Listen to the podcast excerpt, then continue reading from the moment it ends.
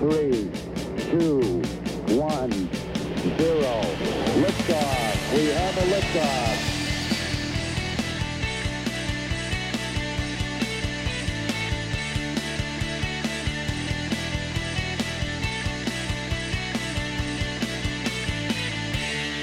Bienvenidos, bienvenidas a un episodio más de este podcast llamado Mentores, episodio número 20 y último episodio de este 2018. Me llamo Irene Sango y yo me dedico a conversar con personas que para mí son un referente, que tengo curiosidad sobre sus vidas, por saber de ellos, para que nos expliquen sus inicios, qué han aprendido en su camino y qué consejos nos darían. Primero de todo, espero que hayáis pasado unas muy buenas fiestas y os deseo una buena entrada de año. Si sois como yo, sois de las personas que os gusta analizar cómo ha ido este año, qué planes tienes para el año que viene y, bueno, qué quieres mejorar de este año, etc. También os digo que yo soy de las que opina que hacer balance una vez al año es poco, relativamente es poco, y relativamente es poco. ¿Por qué? Porque al final van pasando los meses, no te paras a pensar si el camino que has elegido por lo que por donde estás yendo es por donde quieres ir y de repente pasa otro año y piensas, jolín, tengo la misma resolución de hace un par de años, del año pasado, no he avanzado casi nada. Entonces yo soy de las que les gusta analizar pues dos, tres veces al año si estoy yendo por donde quiero ir. También os quiero adelantar que para el 2019 estoy montando junto con una colaboradora que me va a ayudar a grabar los episodios en vídeo. Aunque es una cosa que está muy verde aún y que no sé si va a ser para todos los episodios porque no sé si va a ser posible, básicamente. Pero la idea es que siempre que sea posible también grabarlas en vídeo, las entrevistas, y colgarlas en YouTube. Aunque si escucháis estas entrevistas en formato audio como podcast, eso seguirá igual, no tocaré nada y seguirá siendo podcast. Pero añadiré el tema del vídeo siempre que pueda. Bueno, no me enrollo más, no me enrollo más. Episodio número 20. Hoy hablo con Sharon Núñez. Sharon es la cofundadora y directora internacional de Igualdad Animal. Sharon, cuando tenía más o menos 20 años, empezó a investigar sobre nutrición y poco a poco empezó a descubrir el funcionamiento de la industria ganadera. Le impactó tanto la situación en la que estaban los animales que decidió hacerse vegana e involucrarse activamente en la defensa de los animales. En 2006, Sharon, junto a José Valle y Javier Moreno, fundó Igualdad Animal, una ONG que está presente en ocho países y ha llevado a cabo cientos de actividades para exponer las prácticas tras esta industria. Además, Igualdad Animal también trabaja con empresas y gobiernos para mejorar las leyes y las condiciones de los animales. En esta conversación, Sharon nos explica cómo y por qué empezaron Igualdad Animal y cómo pasaron de ser una pequeña organización a ser el referente internacional que son ahora. Sharon también comparte algunos momentos buenos y no tan buenos que vivió al frente de Igualdad Animal. Y también hablaremos sobre el veganismo, sí, también hablaremos sobre el veganismo, pero con esta conversación no se busca convencer a nadie de nada, sino a dar a conocer la cruel realidad que viven millones de animales y que esta industria lucha por mantener en la oscuridad. Así que aquí os dejo con mi conversación con Sharon Núñez. Que la disfrutéis. Quiero que nos lleves a tus inicios, ¿no? Porque Igualdad Animal lleva ya 12 años, casi, casi 13 en activo, pero bueno, em, yo me imagino que tu, que tu experiencia como activista y tu, y tu despertar en este tema de, de, la industria cárnica viene un poquito de antes. Entonces, explícanos primero cómo fue el proceso de convertirte en activista. ¿Fue una experiencia gradual que dices, bueno, me empecé a dar cuenta de esto, después de esto y al final decidí em, ser más proactiva? ¿O fue un día para otro que dijiste, acabo de descubrir cómo funciona la industria cárnica, hay que hacer algo? ¿Cómo fue un poco este, este proceso? Sí, pues es muy buena pregunta. Yo, em, la verdad que tengo, me preguntan esto, me, lo preguntan mucho y, he notado que me lo preguntan más quizás en Estados Unidos que en España, ¿no? Hay como mucho interés en, en la historia, ¿no? De la organización y cómo mm. empezamos y, y, cómo me hice vegana o cómo nos hicimos los otros fundadores veganos. Em, yo lo he pensado mucho y yo creo que para mí siempre fue una, ha sido una cuestión de empatía, ¿no? Siempre y, pienso que esa es una de las cosas más, más positivas, ¿no? A veces eh, la gente piensa que los activistas estamos muy enfadados y que mm. estamos... Y, lo cierto es que para ser un activista prácticamente tienes que ser una persona optimista porque confías en que, en que las personas de forma mm, natural, son personas compasivas y que lo que realmente haces tú como una activista es despertar esa compasión en los demás y que se extienda, ¿no? Hacia, pues, eh, no solamente compasión, pues hacia, hacia esa persona, hacia los suyos. Desde luego eso existía, eh, creo, lo que lo reconocí en mí muy pronto, eh, pues siempre he sido, si fui una niña dolorosamente empática y, siempre he sido una persona muy empática. Entonces, em, estudié en Madrid, empecé sociología, eh, no terminé, pero empecé a estudiar en Madrid y me, me involucré pues, en, diferentes, eh, mm, no sé si llamarlos movimientos sociales, llamaría grupos estudiantiles, ¿no? Y, y, fue como una forma en la que, claro, yo fui...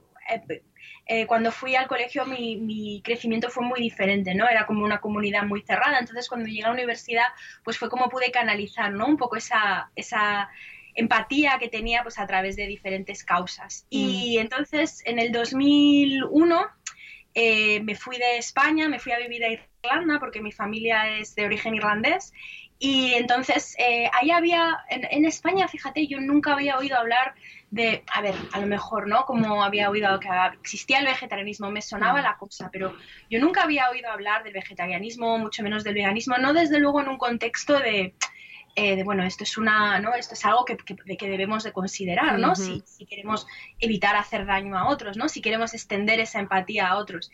Y entonces cuando fui a Irlanda, eh, pues eh, compré varios libros porque me estaba informando sobre eh, la alimentación y la industria alimentaria, pero no específicamente sobre la industria cárnica, sino en general, ¿no? Sobre los em, sistemas alimentarios.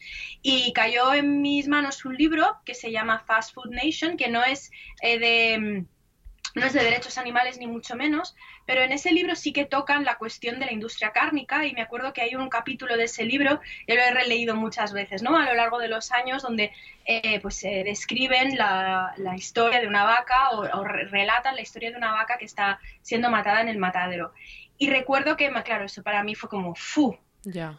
Yo no, es que de verdad, yo nunca había, en mi, en mi, consciente nunca había habido esa imagen de un matadero, yo nunca había pensado en un matadero, es que no, siempre digo que los animales para mí no existían, es decir, yo nunca había tenido un animal en casa, nunca había visto imágenes de una granja, nunca había, o sea, yo no, creo que yo no había em, entendido de alguna forma, y sé que suena un poco así, pero yo no había entendido que la carne era un animal, o desde luego que la carne era un animal sintiente, con capacidades, inteligente. Claro, veías la hamburguesa y ya está, pero no relacionabas eso con una vaca. Había, mm. había una desconexión tremenda. Entonces, al mismo tiempo, eh, estaba leyendo, pues en el 2001 cayó en mis manos el disco de Play de Moby. Y, es curioso porque estuve en una gala y se lo dije el otro día y, ¿no? le pregunté cuántas personas habrá influido el disco de Play, que además ahora cumple 20 años el disco. Y, lo leí y, nuevamente, ¿no? Dije, ostras, ostras, el veganismo. okay, me, me, fui online, empecé a buscar información, leí eh, ¿no? la historia de cómo las, las, vacas son, los terneros son separados de, de, las vacas, ¿no? A los pocos días de nacer y eh, cómo, cómo, realmente eh, ese, ese, sufrimiento, no solamente físico, sino también ese sufrimiento psicológico que padecen los animales, en lo que realmente no, no, no pensamos mucho, me marcó. Y mm. entonces fue lo que hice, abrí la nevera y tiré todos los productos de origen animal. Ah. Evidentemente no es algo que haría ahora, lo pero yo necesitaba tener una clara separación entre mi yo no vegano, por así decirlo, y mi yo vegano. Y bueno, como me hice vegana en Irlanda y en ese momento evidentemente no había las opciones que hay ahora, ni siquiera las opciones que hay ahora en España, pero era en el 2001 y era mucho más fácil. Yo me acuerdo en el supermercado podía comprar leche de soja, podía comprar algunos productos, ¿no? Básicos de, para poder alimentarme, ¿no? Y busqué mucha información. Y luego, después de un tiempo, volví a España y em, yo ya sabía más o menos que me quería, me quería involucrar ¿no? en el movimiento de derechos animales. ni siquiera sabía lo que era eso, pero bueno, yo sabía que quería ayudar a los animales. Entonces, en el 2002 aproximadamente volví a España y fui a una conferencia de un filósofo español que se llama Oscar Horta mm. y él me, en la conferencia habló del especismo y de la discriminación de los animales y, ¿no? y digamos que, que me dio eh, una base más sólida para poder eh, no solamente entender que la importancia ¿no? de dedicarme a la cuestión de los animales, sino también una base más sólida para poder argumentar porque yo consideraba ¿no? que esto que estaba haciendo de, de, no comer productos de origen animal era importante. Entonces, bueno, me involucré en, diferentes organizaciones eh, con, eh, con, Javier Moreno, eh, que, que, por aquel entonces también conocía, y luego en el 2006 Javier Moreno, José Valle y yo pues decidimos fundar Igualdad Animal. Es un poco wow. como decimos aquí el, Super historia. la historia. Super historia, me encanta. O sea, al final fue salió por tu un poco tu curiosidad y a partir de ahí seguiste indagando. Entonces, primero de todo, explica qué es antes de que te haga preguntas más, un pelín más específicas, ¿qué es especismo, has dicho? Explícalo un poco para que entendamos qué es. Pues mira, el especismo yo creo que es un concepto así que a lo mejor nos suena un poco, uy, ¿qué palabra es esta?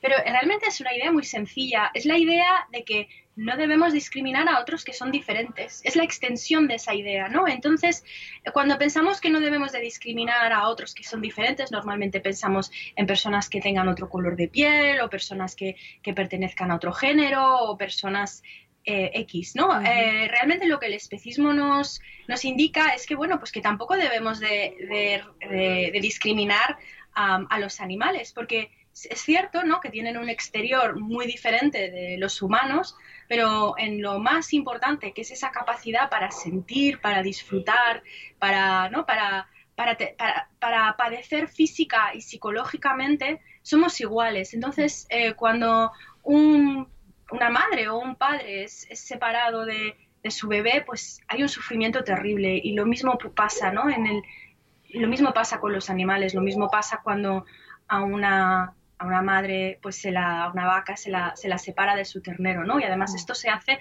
nada más nacer. Nosotros hemos estado en, en granjas donde literalmente la, la, vaca da a luz, se le coge, ¿no? Se le agarra el ternero y se lo llevan y nunca vuelve a ver a, esa criatura que acaba de nacer. Y eso pasa constantemente, porque para, las vacas lecheras es constante. Esas son prácticas de la industria mm. que son estándar. Eso ocurre mm. en todas las, es decir, hay, hay tiempos, ¿no? No todas las, eh, no todas las granjas separan a, a las madres de, de, las crías nada más nacer. Hay algunas que, que, esperan unas horas o unos días, pero bueno, el sufrimiento psicológico es, es tremendo, ¿no? Además del, del sufrimiento físico, ¿no? Porque, pero entonces eh, la cuestión es eso, es el especismo, es entender que eso no está bien y que independientemente de, la especie, ¿no? de, aquellos eh, a los que, pues independientemente de la especie, debemos de respetar a otros si tienen esa capacidad para, para sentir. Entonces es, es, eso. El especismo es un término que nosotros en Igualdad Animal no utilizamos mucho la el término, pero utilizamos evidentemente la idea, mm. eh, porque es fácil de comunicar, y a veces el propio término, el término especismo es una pequeña, ¿no? Eh, eh, un palo en, ¿no? en la rueda porque es un término que la gente dice, uy, pero incluso yo hoy la primera vez dije, bueno, esto de especismo, ¿qué será? Pero la idea es muy sencilla, la idea es no discriminar a otros por ser diferentes si tienen la capacidad para sentir. Totalmente, totalmente. Y bueno, entonces tú dices que primero conociste a Javier, ¿verdad? Y, que, y con él ya os empezasteis como a meter en este mundo de, bueno, de eventos y tal. Y después conocéis a José. Sí. Vale, entonces, ¿en qué momento los tres decidís crear una organización? ¿Es porque no hay ninguna organización como la que vosotros tenéis en mente que, a la que os pudieseis unir? ¿O era simplemente porque queríais vosotros ya, pues, meteros en como en primera línea de fuego, digamos, y decir, vamos a, empezar. ¿Cómo fue esta decisión? y, y, después, bueno, primero cómo fue esta decisión y después ya te preguntaré, a lo mejor lo contestas, pero después si no ya, ya matizaré un poco más. Pues bueno, nosotros habíamos empezado en, en, varias organizaciones. Yo estuve trabajando en una organización en Inglaterra, en Londres, durante varios meses. Em, estuve trabajando, me involucré em, con con Javi, con Javier en la primera organización eh, que había en España de respeto hacia los animales, ¿no? que digamos que abarcaba un poco más o abarcaba más que, digamos las clásicas organizaciones ¿no? de, pues de, respeto por los perros o los mm. gatos, los refugios, bueno, que hacen una labor maravillosa, ¿no? Pero eh, la primera organización que existió en España, eh, de, digamos que tenía que abarcaba a, animales que no solamente eran perros, gatos o animales de circos o toros, se llamaba ALA, Alternativa para la Liberación Animal. Y esa fue una organización eh, que se creó en 1985 y bueno, que tuvo mucho, mucho, no sé si la palabra es eco, pero tuvo como mucho eco transformador, ¿no? Realmente es, em, es, muy interesante ¿no? que en España naciera esa organización en 1985. Entonces, nosotros más tarde, mucho más tarde, en 1985, en el 2002, nos unimos a esa organización pues como activistas, empezamos a unirnos a protestas antitaurinas, empezamos a hacer eh, pues actos en la calle, Entonces José se unió a esa organización, el Vivian Gijón se unió a esa organización y se unió a la junta directiva y tanto Javier, yo y José estábamos en la junta directiva y, nos conocimos así.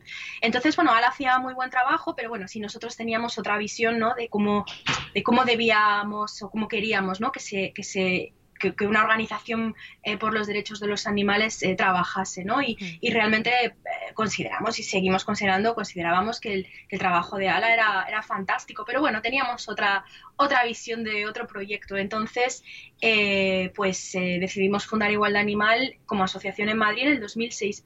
¿Cuál era esa visión? Pues bueno, nosotros considerábamos que era muy importante crear una organización internacional mm. y ya desde los inicios, aunque dónde está ahora Igualdad Animal y dónde empezamos, evidentemente, es, prácticamente somos organizaciones diferentes, eh, aunque bueno, hay un, hay un hilo conductor, hay varios hilos conductores comunes.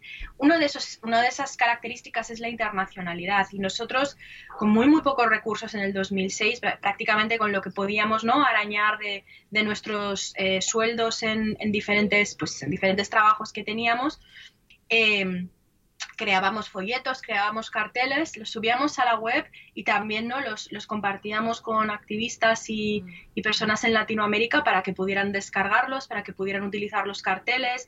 Estábamos en contacto con, con ellos para, para, ¿no? para, pues para enseñarles ¿no? cómo, cómo hacíamos el trabajo nosotros y cómo, eh, ¿no? pues cómo utilizábamos las pancartas en las protestas, etcétera. Y se crearon varios grupos de igualdad animal en Latinoamérica pues en el mismo año en el que nos fundamos, en el 2006, hay un dato curioso y es que la, uno de nuestros primeros grupos fue Igualdad Animal en Venezuela, ¿no? Y ese grupo lo disolvimos hace tres años por la situación política del país.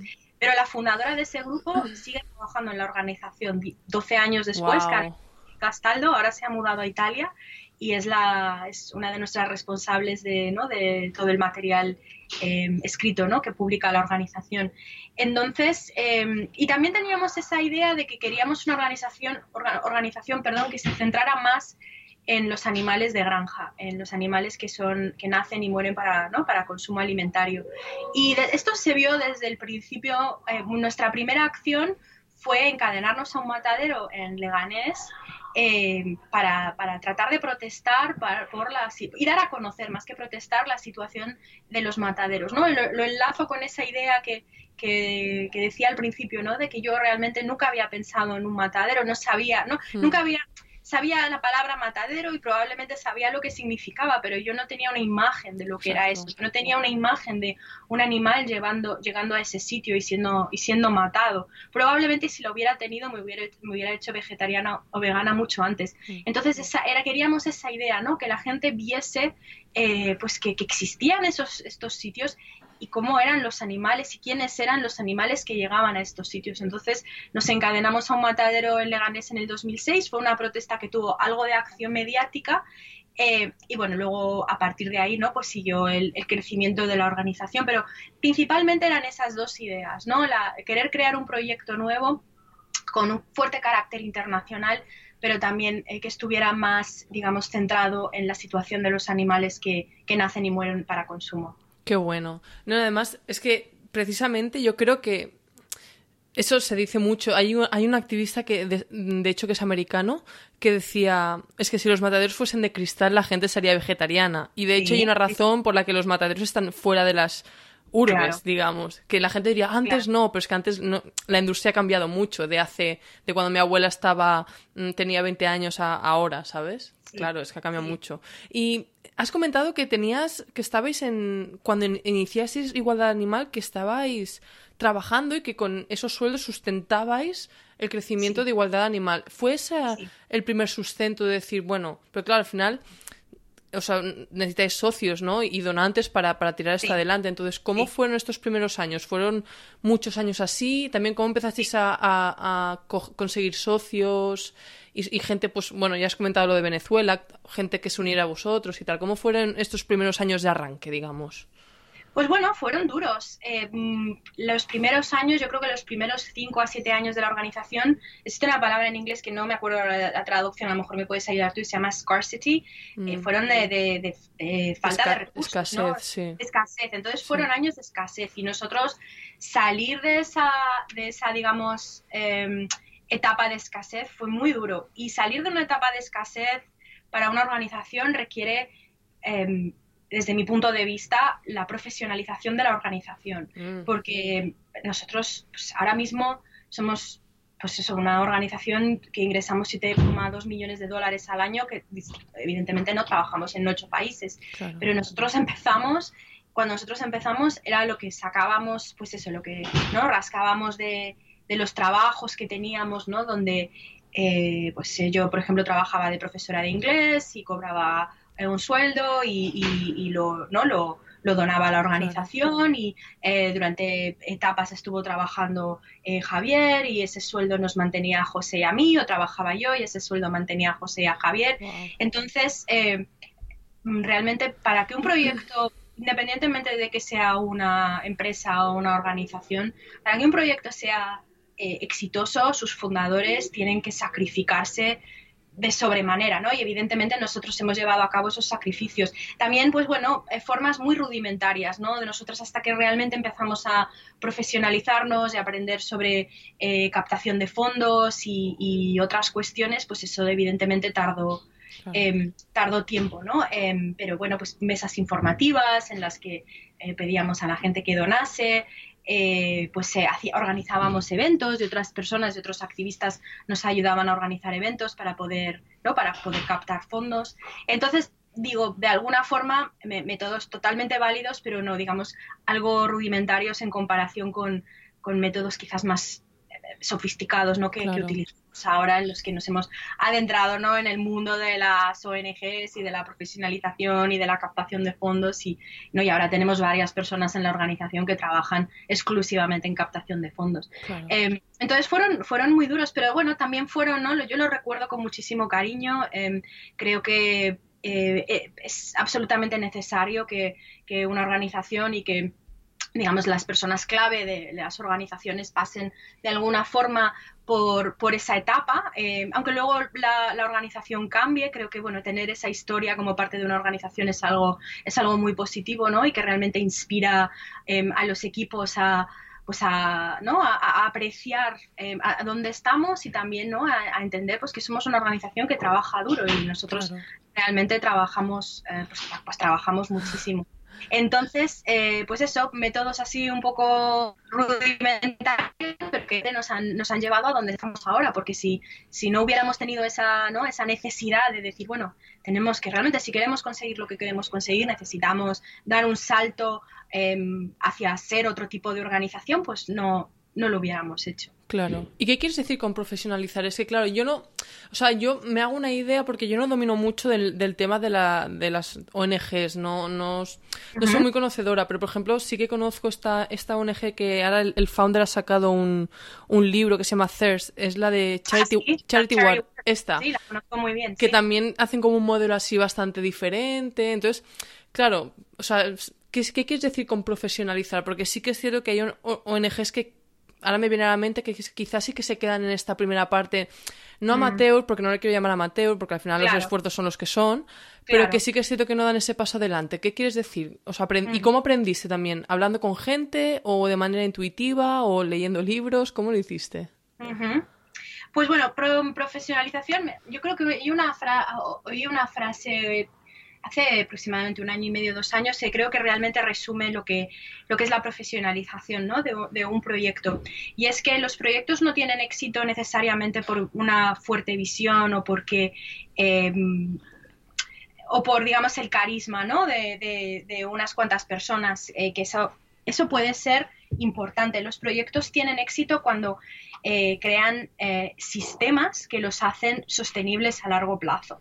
Entonces, eso es la profesionalización, es crear sistemas eh, que hacen que la organización sea eh, sostenible, tanto a corto como a medio como a largo plazo. Entonces, cuando hablo de estos sistemas, realmente son modelos muy similares a eh, modelos eh, de, empresas. ¿no? es, como un negocio realmente. Nosotros tenemos un departamento de recursos humanos, tenemos un departamento de captación de fondos, tenemos políticas organizativas, tenemos procesos, tenemos sistemas de optimización, nosotros marcamos objetivos anuales.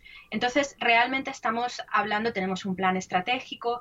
Eh, entonces, eh, digamos que nuestro, ¿no? nuestro bottom line, como dice el mundo empresarial, no son la cantidad de dólares o la cantidad de euros que, que, ¿no? que ingresamos a final de año, sino que son la cantidad de animales a los que evitamos una vida ¿no? de, más terrible de los sufrimientos. Entonces, cuando hablo de profesionalización, hablo de eh, esa pasión y esa visión pueden seguir e incluso puedes seguir haciendo acciones, ¿no? Que son, pues nosotros seguimos haciendo rescates de animales, incluso eh, seguimos haciendo investigaciones en prácticamente todos los países en los que estamos.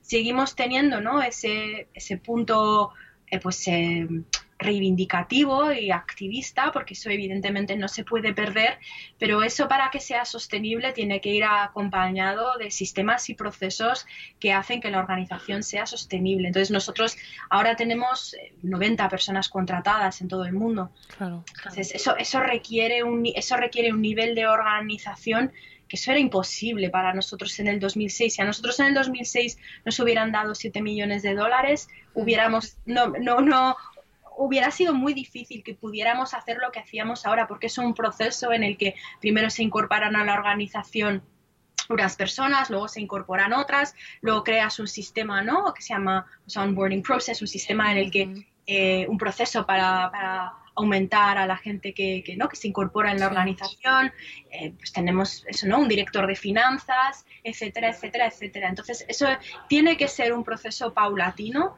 Em, y yo considero a día de hoy que es absolutamente necesario para que un proyecto sea sostenible a largo plazo, porque si no, en muchos proyectos, que no digo ideas, pero muchos proyectos no se pierden porque no, una vez que, no digamos, desaparece la persona central o la persona central lo deja, se, se dispersan o se disuelven porque no han creado esos sistemas para poder mantenerlo. Y eso ¿no? Lo tenemos, lo tenemos muy claro en Igualdad Animal. Si yo me fuera mañana o se fueran José o Javier, la organización seguiría haciendo exactamente el mismo trabajo porque hemos creado, ¿no? Digamos, esos sistemas. Qué importa. Es que me suena, o sea, yo estoy más metida en el mundo del, del startup y tal, y al final es como, realmente es tomártelo como un negocio en el sentido de que el objetivo al final es bueno, es un poco diferente y el funcionamiento también cambiará, pero al final es poner las bases y los sistemas que, sostengan la organización y me parece súper interesante.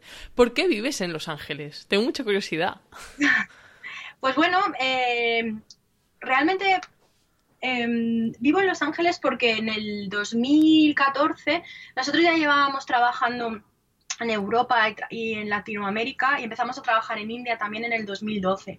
Entonces, eh, teníamos eh, líderes y un, directores ejecutivos muy fuertes en Europa, ¿no? Y em, realmente pensábamos y veíamos que nuestro crecimiento, el crecimiento de la organización estaba capado em, o que iba a tardar mucho más tiempo en desarrollarse o en darse en, en, Europa que si nos mudábamos en Estados Unidos. El movimiento de derechos animales bueno, empezó más o menos, se, se podría decir que empezó en, Inglaterra, ¿no? En los años 60 o en los años 70. Mm. Eh, pero donde realmente más eh, se ha profesionalizado, eh, y hay, hay, hay, honrosas excepciones, evidentemente, hay maravillosas excepciones, es en Estados Unidos, ¿no? Es donde pues hay más organizaciones que digamos, que, que, te responderían a la pregunta, ¿no? De cómo habéis crecido, cómo os habéis desarrollado, muy similar eh, a, como, a he hecho yo, ¿no? De, crea sistemas, crea un plan estratégico, etcétera, etcétera, etcétera. Entonces, eh, también había una cuestión de captación de fondos, entonces nuestra captación de fondos eh, estaba de alguna forma capada en, en Europa desde luego estaba bastante capada en, España, no hay la misma cultura de la filantropía en España que puede haber en Estados Unidos. Y bueno, también eh, existen em, algunas de las organizaciones que desde mi punto de vista están haciendo eh, el trabajo más interesante de, con respecto a, a derechos animales están, están en California, están en Los Ángeles. De hecho, eh, la Proposition 12 eh, se aprobó el martes y es, em, se, se, votó, o sea, los eh, ciudadanos y las ciudadanas californianas votaron para acabar con las jaulas en el estado. Entonces, animales que son las gallinas, las, los terneros y los cerdos, pues que pasan la mayor parte ¿no? de su vida en, jaulas, pues California ha votado para que esos sistemas eh, se eliminen y además no solamente eso, sino que eh, no está permitido vender productos en el estado de California que eh, provengan de un animal que ha pasado su vida en una jaula o que ha estado en una jaula. Entonces, estos son, esta es la medida de es la medida de protección animal más avanzada del mundo. Entonces, por esos motivos, por una cuestión de aprendizaje, por una cuestión de eh, crecimiento de la organización, entre el 60 y el 70% de nuestros eh, fondos que, que, se distribuyen internacionalmente vienen de Estados Unidos em, y, y, también pues por una cuestión ¿no? de estar más eh, cerca de organizaciones similares con las que ¿no? con las que poder compartir espacio y aprender. Y tenemos de hecho una relación excelente con, con todas las organizaciones a nivel internacional eh, pero muy especialmente con, con las organizaciones en Estados Unidos que están haciendo un trabajo similar al nuestro. Es que los americanos tío lo hacen bastante bien. Em, ¿cómo llevas este tema de bueno me imagino que bien obviamente pero claro a mí, ¿no? O sea, ya te he dicho que yo estoy más metida en el mundo startupero, entonces, claro, me, me es bastante complicado, o sea, ver que, que, tienes que sobrevivir a base de donaciones. ¿Cómo lo llevas eso? Y sobre todo al principio, ¿no? Porque, bueno, al principio y ahora, porque al final sobrevive, o corrígeme si tienes otro tipo de financiación, pero al final... Mm. Las, al final vivís de donaciones. ¿Cómo lo lleváis? Porque al final, como que, que, necesitas que la gente primero haga el chip, el cambio de. Porque la gente, cuando nos hablas de pobreza y tal, aunque hay mucha gente que dice sí, sí, hace oídos sordos y les da igual. Es como que lo, lo, puedes vivir más, porque al final son personas, ¿no? Pero con el tema de, la igualdad animal y tal, el gap aún es más grande. Entonces, ¿cómo, ¿cómo llevas todo este tema de, de, bueno, de que al final necesitas donaciones? Para sobrevivir, porque al final, estés en manos de otras personas. Una empresa puede decir, bueno, yo doy valor y la gente, aunque les caiga mal, me van a comprar el producto, por ejemplo, ¿sabes? Sí. Pero vosotros no. Entonces, ¿cómo llevas todo esto? O a lo mejor es una preocupación que tengo en la cabeza que no tiene sentido. No, no, sí tiene mucho sentido, desde luego. Y además es que eh, si, si no fuera por la generosidad de nuestros de nuestros donantes, eh, nosotros no podríamos hacer el trabajo que hacemos. O sea, realmente em, los animales, eh, pues y, el trabajo que hacemos por los animales dependen, ¿no? De que haya personas solidarias y personas generosas que decidan eh, dedicar una parte de su de sus recursos, ya sea tiempo o dinero, a, em, a, los animales. Em, entonces, la cultura eh, filantrópica en Estados Unidos es fundamentalmente diferente a la cultura filantrópica no sé si filantrópica o filántropa eh, europea, pero sobre mm. todo española, ¿no? Mm.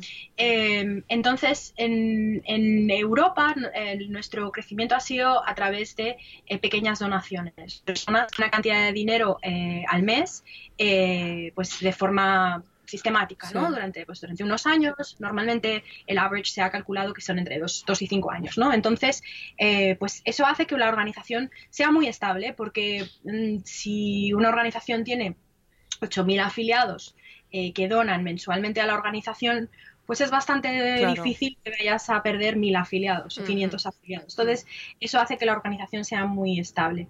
En Estados Unidos la cultura filan eh, eso existe, pero la cultura es bastante diferente en el sentido de que eh, normalmente las donaciones vienen de lo que se llaman grandes donantes o grants. Entonces, em, ya no te encuentras con em, un sistema de afiliados que es, digamos, ¿no? como con cuenta, con cuenta gotas, hace que la organización sea muy estable, pero tarda mucho tiempo. Nosotros hemos tardado prácticamente, pues eso, entre cinco años, ¿no? En, en, llegar a, pues aproximadamente a los entre 8.000 y 10.000 afiliados que tenemos ahora en, en toda Europa, sino que en Estados Unidos, eh, pues escribes un proyecto, lo presentas a, una organización y esa organización te da una cantidad de dinero para que hagas eh, ese, para que realices ese proyecto.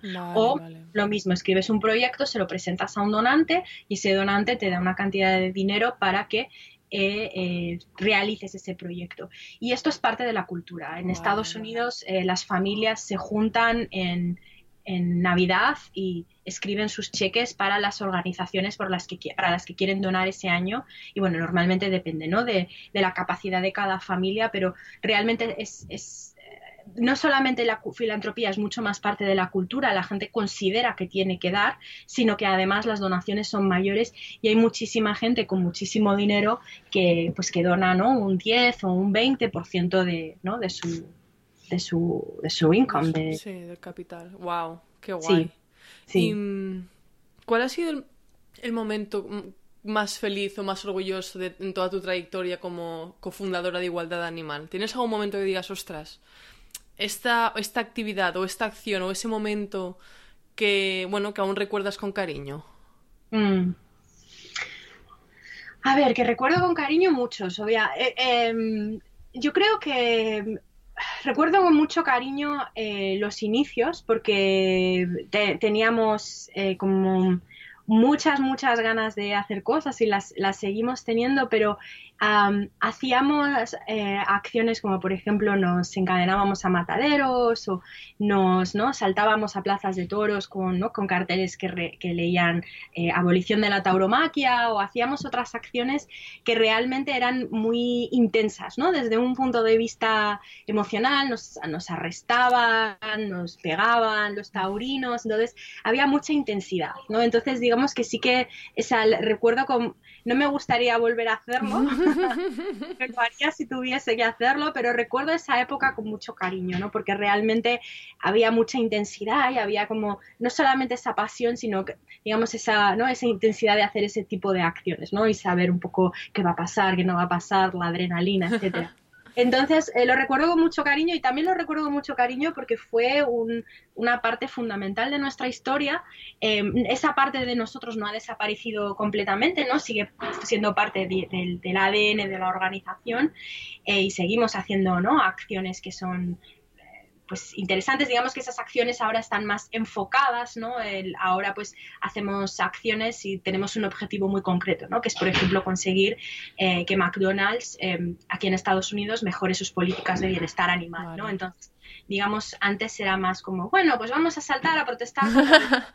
era muy interesante. Y ahora es, bueno, vamos a hacer ¿no? un proceso de eh, análisis estratégico y de, teoría del cambio, de qué queremos conseguir, y luego vamos a analizar ¿no? cuál es el target, cuál es el mm. mensaje, cuál es el mensajero, cómo lo vamos a conseguir. Pero esas acciones no las hemos desterrado completamente, algunas sí, pero digamos que forman parte más de, de un, em, de un paquete más, eh, yo creo, más sofisticado, por así decirlo, ¿no? más estratégico.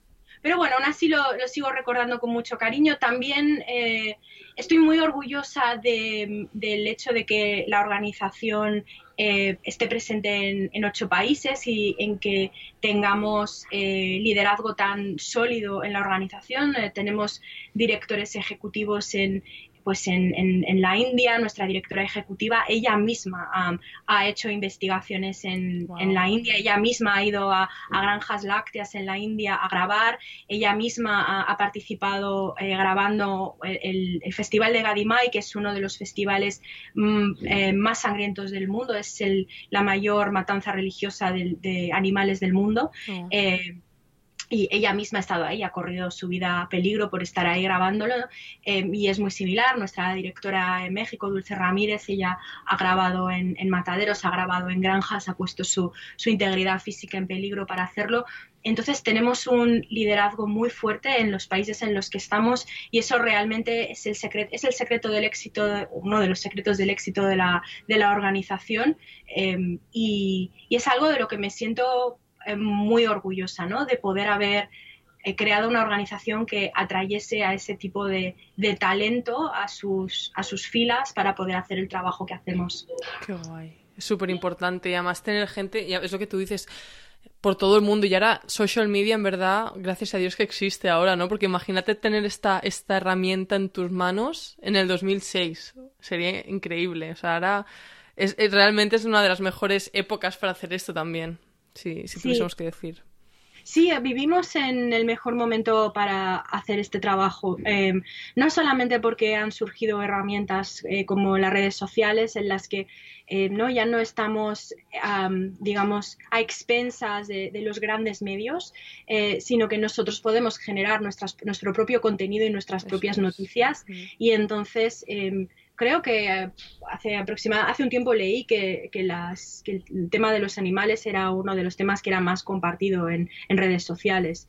Eh, entonces, eh, pues no solamente eso, sino que además existe, ¿no? O sea, está claro, yo voy a Madrid una vez al año y, y la cantidad de, concienciación que hay con respecto al tema de los animales, la cantidad de sitios veganos, la cantidad de opciones, la cantidad de conversaciones, o si ves los medios de comunicación, la cantidad de veces, ¿no? Que se cita el tema de los animales es incomparable con respecto a, a 10 años y, y bueno, eso, ¿no? En, Estados Unidos y otros países, eh, pues también el, el, crecimiento es exponencial.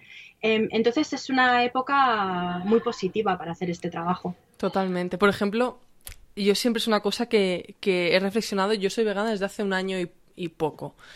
Y yo ahora en Barcelona, tú vas al bar Paco de toda la vida y tienen leche de soja. Y digo, qué guay. O sea, realmente quieres que no, estos pequeños cambios bueno, te, hacen ser más positivo. Entonces, hablando de, un poco a nivel de el vegano de a pie o, ¿sabes? Personas pues que están, no tienen por qué ser a lo mejor veganas, porque yo conozco muchas personas pues que no comen carne pues que no que venga de la cadena típica de la industria cárnica.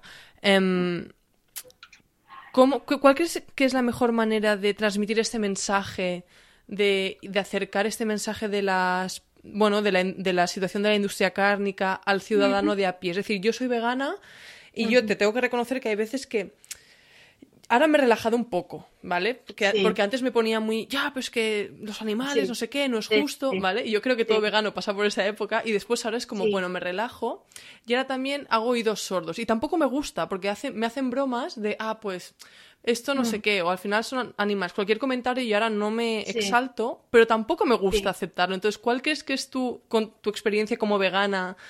¿Cuál crees que es la mejor manera de tratar este tema con la gente que quizá está más separada de esta realidad? Ya. Pues bueno, a ver, eh, a mí me pasa como, como a ti, ¿no? Evidentemente yo me acuerdo cuando me, cuando me hice vegana, pues tuve unos unas épocas de, de, pues de un poco de enfado, ¿no? Porque dices, bueno, es que esto le está pasando a los animales, ¿no? La gente no lo sabe, tienen que saberlo, tienen que saberlo, ¿no?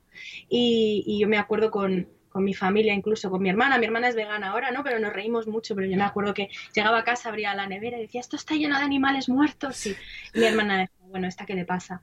Eh, yo creo que lo más importante en todo, en todo en esta vida es conectar, conectar con la gente entonces, ¿cómo conectas con la gente? Con la gente no conectas eh, atacándola, no conectas haciendo eh, que se sienta mal, no conectas, em, pues eso, ¿no? Eh, recriminándoles lo que, lo que no hacen. Con la gente conectas cuando te encuentras con ellos donde están, ¿no? Intentas comprender qué piensan, intentas comprender en qué estado, ¿no? Digamos, estado, en qué época de su vida están y hablas con ellos ¿no? sobre, sobre, pues, sobre tu historia, sobre por qué tú te hiciste vegana, porque realmente nadie, nadie te puede, eh, nadie puede contradecir tu historia. Eso es algo que te ha pasado y, y que y que tú has, y que tú has cambiado y que eso inspira a los demás, ¿no? A, hacer, eh, o, puede inspirar a los demás, ¿no? A, llevar a cabo cambios similares. Entonces, cuando hablo de conectar, hablo de eh, escuchar y, preguntar, decir, bueno, pues eh, mira, ¿a ti te interesa la cuestión de los animales? Sí, claro.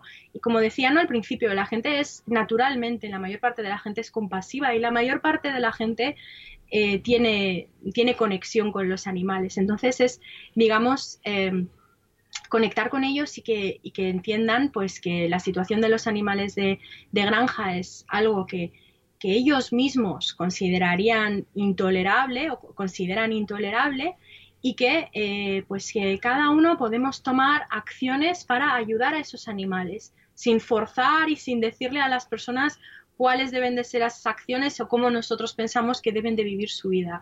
Y eso puede ser desde comer menos carne a la semana, puede ser eh, elegir opciones vegetales una vez al día, puede ser hacerse vegetariano, puede ser hacerse vegano, puede ser tan sencillo como eh, probar ¿no? algún, producto, algún producto vegano.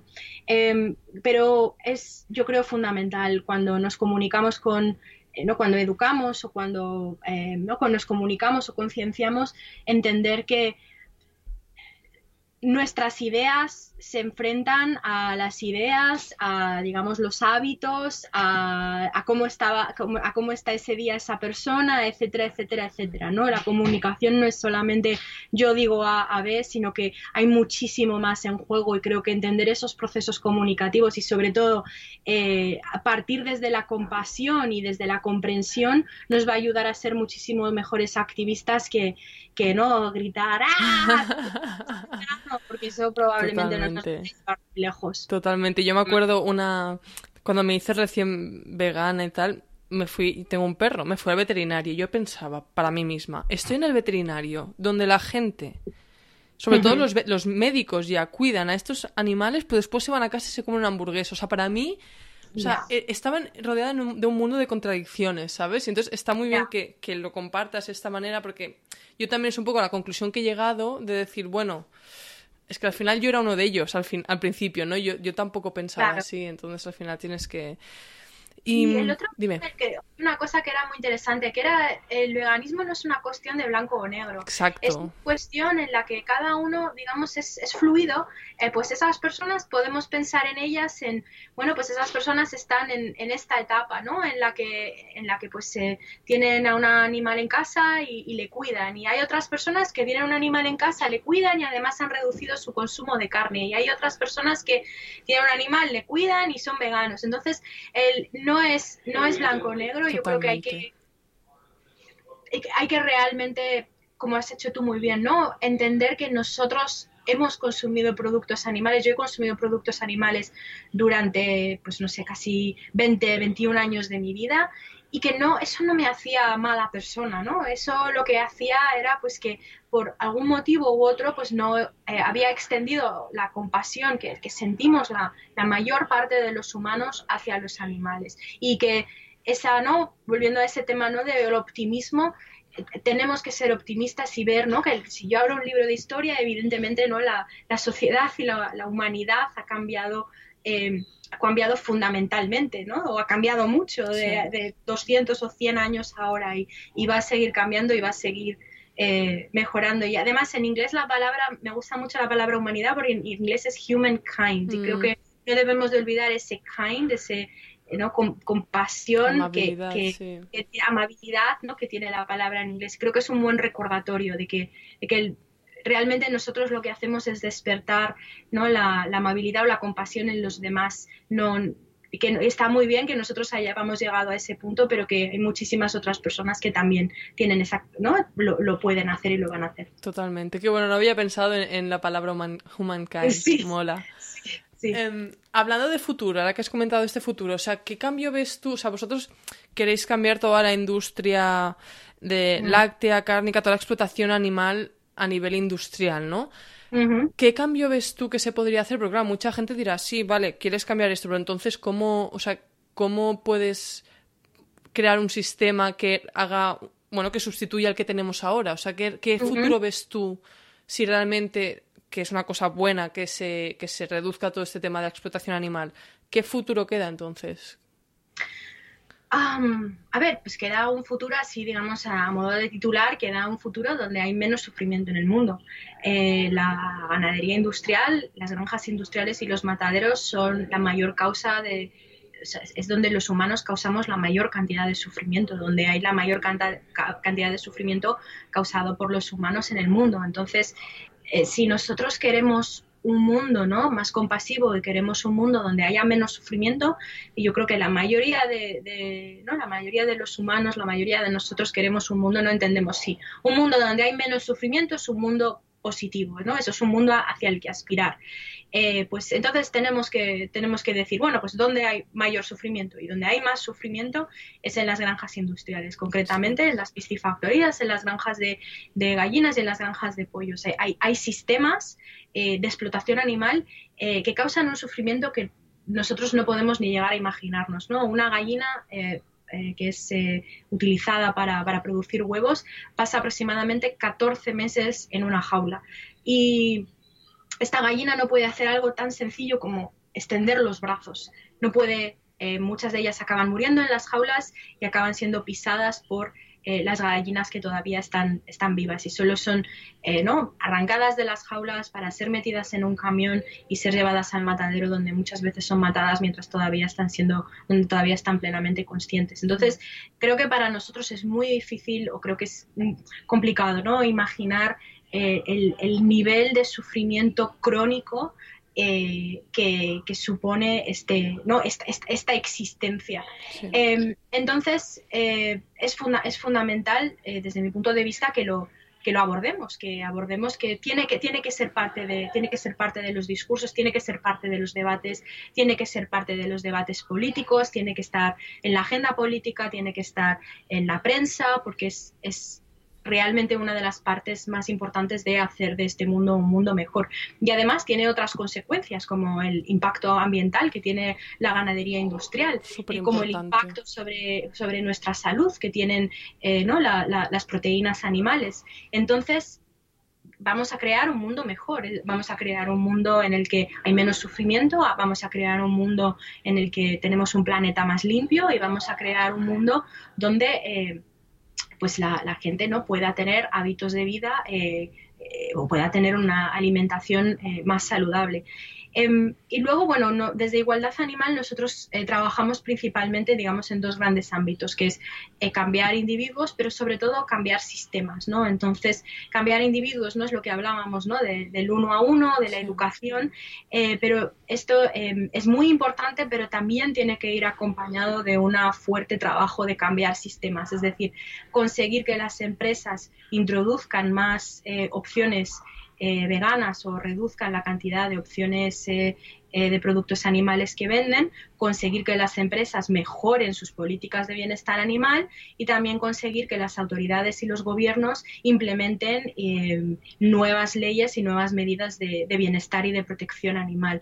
Y eso crea un ecosistema en el que no solamente, digamos, por así ponerlo de, de forma quizás más, más visual, ¿no? No solamente una persona eh, decide reducir su consumo de carne porque tú le has dado, eh, porque ha visto algo en Facebook o porque tú le has dado un folleto, sino que entra en un supermercado mm. y los huevos son más caros porque has conseguido que una empresa elimine las jaulas, con lo cual el precio de los huevos ha subido porque ha habido más costes para las, eh, no para la industria, para la industria del huevo y además hay opciones em, hay opciones veganas en el supermercado, esa persona elige la opción vegana porque que antes no existía y además existe, vive en un país donde hay ciertas leyes ¿no? que protegen, eh, pues, eh, porque protegen a los animales. Entonces, es, es, muy importante, yo creo, para nosotros asegurarnos de que estamos eh, atacando el problema desde todos los ámbitos. El concienciar a la sociedad y a los ciudadanos y a las ciudadanas es muy importante, pero tiene que ir acompañado de cambios de sistemas porque si no es muy difícil que, que la gente eh, pueda realizar esos cambios. Qué importante, Sharon, lo que has dicho, porque además eso pasó, si, si te fijas, con la industria del tabaco. O sea, yo, por ejemplo, solo tengo, de todas mis amigas, solo una fuma. Y eso es porque se ha reducido por la conciencia, pero también porque es, no es tan fácil fumar ahora. Entonces, si llegamos a este punto con todo el tema que tú has comentado, es un gran paso. Es un gran paso. Nadie fuma. ¿Por qué? Porque es el sistema no lo permite. Tú no, tú no puedes, la persona que fuma está como en un parking escondida, no puedes, hay, no, no, puedes fumar cerca del colegio, no puedes fumar en el trabajo, en los eh, restaurantes. de, de, ¿no? de taxes, eh, de no sé. Impuestos, sí. impuestos enorme. Mm. Entonces, el sistema ya eh, es, es, muy, es un gran ejemplo, la verdad. No dependemos solo de, que, de la fuerza de voluntad de una persona, sino que hemos creado un sistema que hace más difícil que la gente pueda fumar y eso es lo que tratamos de hacer en Igualdad Animal. Qué importante. Un par de preguntillas más bueno, os ha ido muy bien en, bueno, o sea, toda la trayectoria de igualdad animal, eh, bueno, o sea, habéis crecido un montón, la gente os conoce. ¿Cuál ha sido para ti, contando todo el éxito que habéis tenido, cuál ha sido para ti uno de los momentos más duros de toda esta, de toda vuestra trayectoria? ¿Algún momento que hayas dicho, ostras, este momento ha sido difícil, pero he aprendido algo que me ha ayudado a seguir, o alguna lección que digas, bueno, esto fue difícil, pero he aprendido esto? ¿Tienes algún momento así que quieras compartir si quieres de, bueno, algunos momentos no tan bonitos? Sí, mira, tengo uno que, vamos, yo creo que me, cambió como persona y como activista y fue que eh, 11 personas en el 2011 em, fuimos detenidas en España y nos enfrentábamos a un montón de, de, años de cárcel por defender a los animales. Y eso, por increíble que parezca, eh, pasó y eh, nosotros hacíamos eh, investigaciones en la industria eh, peletera. igual de animal ahora nos centramos únicamente en los animales de granja, pero durante los primeros años de, nuestra organización ¿no? tocábamos todo, todos los ámbitos de, de, animales. ¿no? Y, hacíamos, habíamos hecho investigaciones en granjas peleteras, habíamos saltado ¿no? a, diferentes, en diferentes pasarelas donde había pieles protestando por, por por la crueldad ¿no? a la que son sometidos eh, los animales por las granjas peleteras. Em, y bueno, pues eh, hubo un juez en Galicia, eh, que además es interesante decir Galicia, porque Galicia es uno de los mayores productores de, pieles de España. Si, si, no es el mayor productor, es uno de los. Sí, creo que la mayor parte de las granjas peleteras de, de España están en, están en Galicia. Y bueno, un juez pues nos, eh, nos detuvo y nos, eh, nos quería acusar de, de, un montón de delitos eh, con los que nosotros no teníamos ningún tipo de relación. Y si, ¿no? si ahondabas e investigabas, el juez tenía unas presuntas relaciones con, directas e indirectas con la industria peletera y, y bueno, estuvimos detenidos cinco días y eso, nos, enfrentábamos a varios años de cárcel. En los medios de comunicación se presentó como que, bueno, pues que nosotros estábamos haciendo actividades ilegales, no se presentó de forma positiva.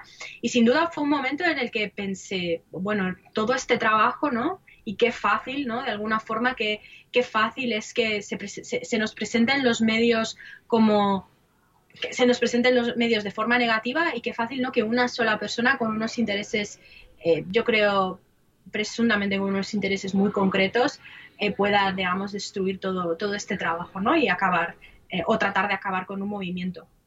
Pero bueno, el, el, bien triunfó por así decirlo, el, caso cayó en manos de otra jueza que lo archivó y además em, hizo em, un, comunicado, un documento en el que explicaba que el trabajo que, hacíamos eh, los activistas no solamente no era un delito, sino que era un, trabajo importante ¿no? de, investigación y de dar a conocer la, realidad de la, de la industria. Em, y bueno, se archivó y fue como una época, ¿no? un momento de, de aprendizaje creo que eso sin duda fue eh, personalmente y profesionalmente, ¿no? digamos, una etapa muy dura, pero también em, hizo que yo y que Igualdad Animal nos replanteásemos muchas cosas, nos replanteásemos ¿no? Eh, algunas de nuestras tácticas, algo, algo de nuestro enfoque. Em, creo que eso precipitó el que tuviéramos una discusión sobre centrarnos únicamente en los animales de granja, no solamente por la cuestión de que Em, no, no, porque el tema de los animales por la pieles no sea importante, sino porque la cantidad de animales que nacen y mueren en granjas y mataderos es inmensamente mayor. Em, entonces fue una etapa, dura, pero sin duda fue una etapa, yo creo, de, mucho aprendizaje y también de aprendizaje, digamos, de, aprendizaje de los poderes, de los poderes a los que nos enfrentábamos, ¿no? Y de cómo y de cómo, cómo podían estos realmente determinar el futuro de nuestra organización y del movimiento. Claro, ¿y cómo lidias con esos poderes? Porque al final, claro, si, siempre que intentas haber un sistema hay poderes e intereses detrás. ¿Cómo, ¿Cómo ahora lidias? Claro, ahora ya sois conocidos, pero ¿tienes algún mm. consejo si alguien a lo mejor está pensando en empezar una ONG o una organización así, que tiene que un poco ir en contra o cambiar algo del status quo? ¿Cuál es tu consejo con eso? Em, o sea, mi consejo es, eh, creo que a, nosotros quizás eh, nos faltó em, creo, ¿eh? quizás esté equivocada, pero creo que nosotros nos faltó análisis. Eh, creo que em, un análisis por ejemplo, un análisis SWOT o un análisis DAFO que se llama en español, ¿no? De las debilidades, amenazas, eh, fortalezas y oportunidades em, de un país es absolutamente fundamental y creo que hay que analizar si está, se está en un país que puede ser más represivo como una amenaza y donde pueden existir eh, digamos, esos casos de represión. Eh, creo que eso es importante analizarlo, creo que es importante monitorizar eh, cualquier indicación de que algo así puede estar pasando. En, nuestro caso había habido ciertos antecedentes, ¿no? La industria peletera pues se había presentado en nuestras protestas, nos habían estado sacando fotos representantes de la industria peletera, habían hecho declaraciones en los medios de igualdad animal y de, otros, de otras organizaciones y activistas que sin duda eran extremadamente problemáticas. Entonces creo que mm, ese análisis es fundamental em, y creo que también em, bueno, es importante entender que, puede pasar, ¿no? Y entender que, ciertamente puede haber un caso así de represión, pero también creo que es importante cuestionar eh, o preguntarse qué tipo de organización em, una persona o una, una organización quiere ser. Mm. Entonces, eh, puede haber organizaciones que se, ¿no? Que digamos que se que hacen campañas y que se enfrentan, enfrentan directamente con, con, estas empresas y con estas industrias, eh, pero también puede haber una organización que lo que hace es eh, eh, trabajar con estas industrias para que mejoren sus medidas de protección animal. desde luego, si algo he aprendido en, en mi etapa de activista es ver las cosas menos blanco y, y, negro y siento utilizar tanto esta expresión, pero por ejemplo, para mí una empresa como McDonald's, pues hace 10 o 15 años era una empresa no sé, con la que no me, no me hubiera, no me hubiera, vamos, ni hubiera entrado en su web. Y hmm. ahora mismo, pues mira, si yo me tengo que sentar con McDonald's para negociar eh, una medida de bienestar animal para los pollos que, pues eh, para los pollos que utilizan para sus McNuggets, pues lo voy a hacer. Em, y creo que ese, ese, ese análisis es muy importante y también es muy importante conocer el contexto histórico. ¿eh? Que no digo que no fuera nuestro caso, pero creo que hay tácticas que funcionan en un contexto histórico y que no funcionan en otro.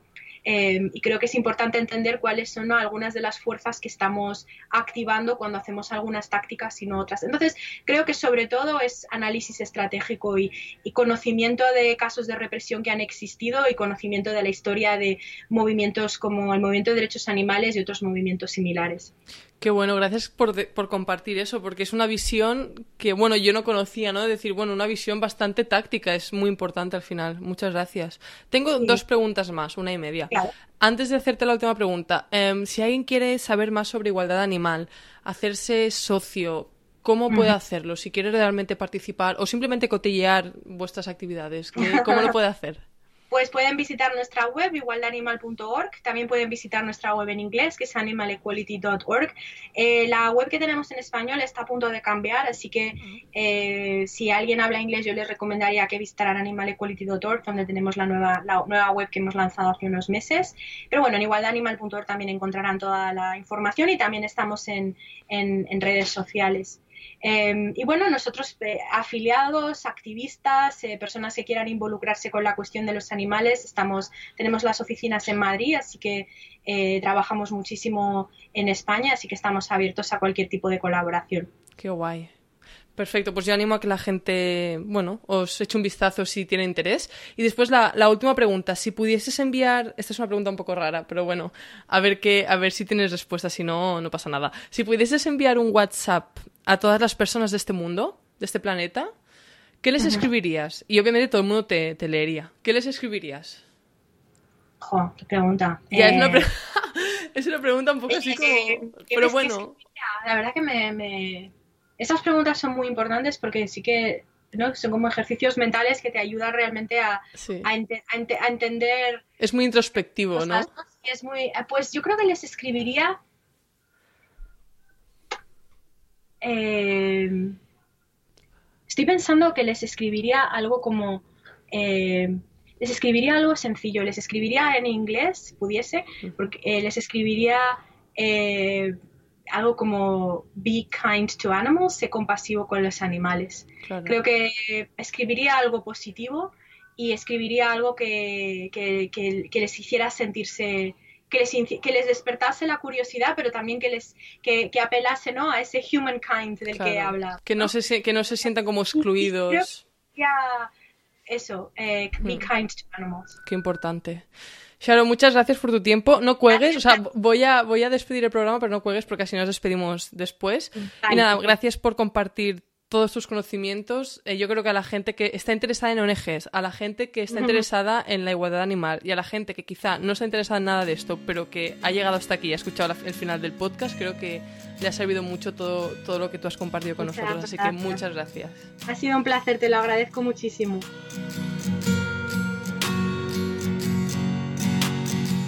Una última cosa antes de iros. En mi web dejo todas las notas de cada episodio con información del invitado, con referencias de cada episodio, pues libros, webs, etc. Mi web es irenesango.com barra.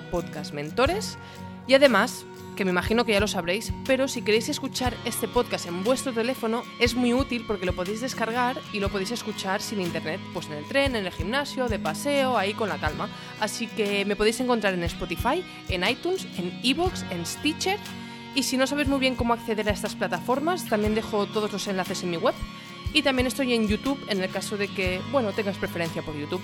Mi web otra vez es irenesango.com barra y ya no me enrollo más. Muchas gracias por la escucha y nos vemos a la próxima. O nos escuchamos a la próxima, mejor dicho.